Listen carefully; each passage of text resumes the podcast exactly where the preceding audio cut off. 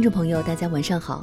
您现在收听到的是由喜马拉雅与静听有声工作室联合制作播出的晚安书房节目，我是佳琪。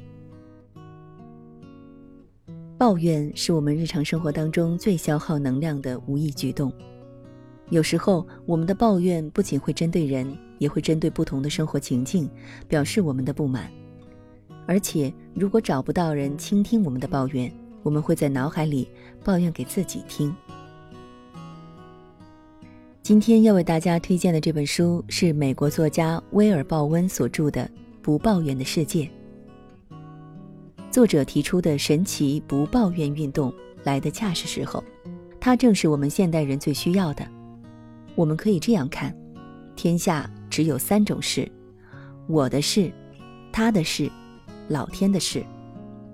抱怨自己的人应该试着学习接纳自己；抱怨他人的人应该试着把抱怨转成请求；抱怨老天的人，请试着用祈祷的方式来诉求你的愿望。这样一来，你的生活会有想象不到的大转变，你的人生也会更加的圆满、美好。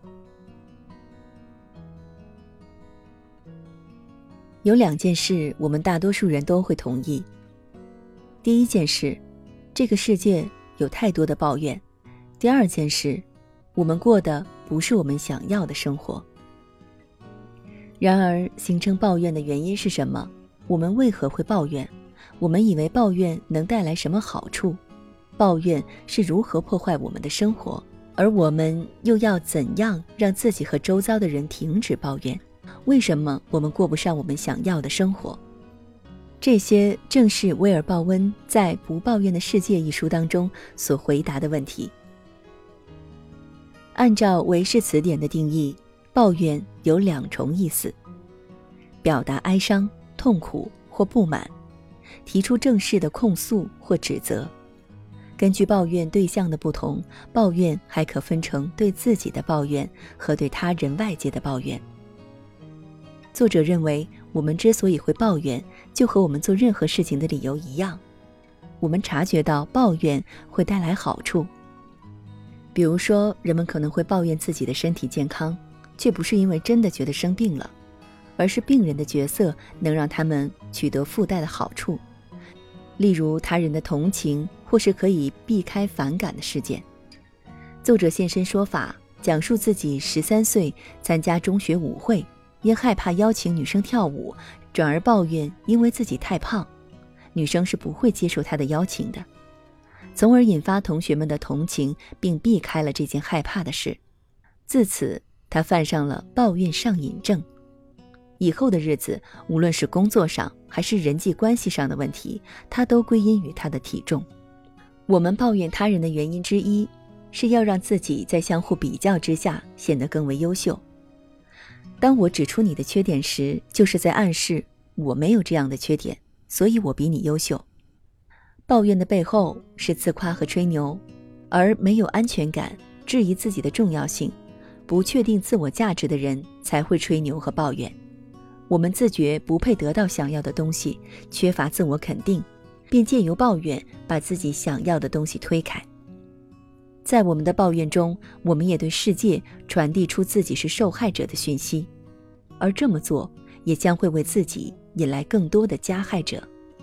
让我们把生命看作是一个连续不断的选择过程，在每一个选择关头都有前进与倒退的冲突，有时可能会走向防卫退缩，有时也会向成长迈出一步。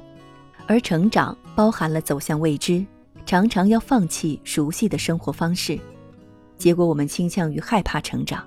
我们其实是在拒绝、反抗我们伟大的潜能。对这种逃避成长的倾向，马斯洛命名为“约拿情节”。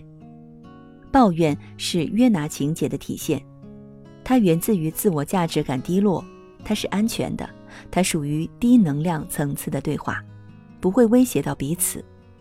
通过抱怨，人们逃避生命的拓展、成长与改进。依据自身的抱怨上瘾症疗愈经验，鲍温总结走出不抱怨的四个阶段：即无意识的无能、有意识的无能、有意识的有能及无意识的有能。他认为，要成为不抱怨的人，就要经历每一个阶段，一步都不能省却。你不可能跳过这些阶段，直接达到永续的改变。在无意识的无能阶段，你对自己的抱怨毫无察觉，也就是说，你对自己的无能是无意识的。此阶段抱怨就好比口臭，当它从别人的嘴里吐露出时，我们会注意到；但从自己的口中发出时，我们却充耳不闻。在有意识的无能阶段，你对自己的抱怨已能有所察觉。你能察觉到周遭及自己的抱怨，你身边都是一些爱发牢骚、怨声载道的人。你和你的朋友在一起时，讨论的主题往往演变成一场抱怨比赛，讨论的语调会变成“这不算什么”。我告诉你，在这个阶段，征求一位不抱怨的同伴是非常有用的事。找一个也在挑战不抱怨目标的人，彼此鼓励，互相打气。找一个能帮你以积极的态度重塑生活样貌的人，帮助你去发掘眼前任何情境中的光明面和善良点。不要把眼前的这一刻视为理所当然，这一刻是一去不回、永不再现的。在有意识的有能阶段，沉默将更经常出现，而沉默比抱怨更有建设性。喋喋不休，只是在对你周遭的人们发送一个讯息：你觉得不自在，无法忍受，让沉默来掌控局面。沉默能让你自行反思，慎选措辞，让你说出你希望能够传递出的有正能量的言论，而不是任由不安使你发出又臭又长的抱怨。觉得抱怨是理所当然的人，哪里也到不了，只会在同一个不快乐的出发点原地打转。我们的焦点必须要放在我们希望发生的结果上，而不是我们不要的事情上。如约翰·肯尼迪所言：“有些人只是看到当前的现状，然后问为什么会这样；我则是梦想着未曾出现的现象，然后问为什么不是那样。”在无意识的有能阶段，你已经重塑了自己的思考模式，你已经可以无意识的达到有能状态。你会开始为了最微不足道的小事而感恩，就连以前觉得理所当然的事也不例外。你的态度，也就是你内在思维的外在表现，决定了人们和你之间的关系。一个在办公室里散播阳光和喜乐的人，具有黄金般尊重的价值。成为不抱怨的人，将获得一份最重要的礼物，就是你对他人的影响力。你将活出他人效仿的样子。你将成为领袖，站在最前线，开疆拓路，让其他人追随。你是人性大洋中的一道涟漪，在世界上引发着回响。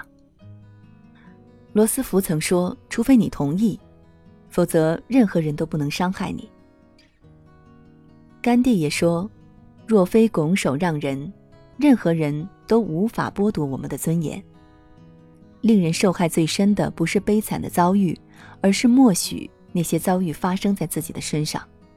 你不是一个他人和环境的受害者，而是昨日之我的选择造就了今日之我。正如该书的副标题所言：“停止抱怨，你就已在通往你想要的生活的路上了。”每个人都守着一扇只能从内打开的改变之门，除了自己。谁也不能帮你打开这扇门。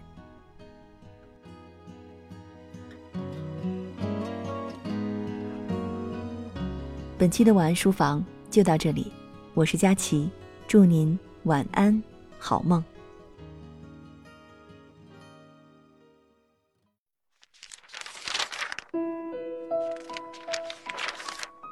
你读一本书大概要多久？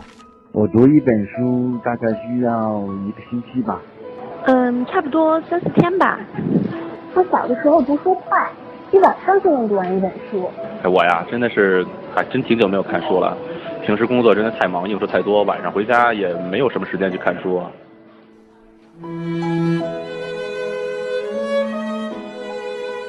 一本书到底要读多久？午夜睡前的床边，拥挤的地铁街头，翻开一本书。每周日晚就在喜马拉雅晚安书房，和你一起睡前听完一本书，享受一段悠然的小时光。本节目由喜马拉雅网与静听有声工作室。联合制作播出，静听观点，不止文艺。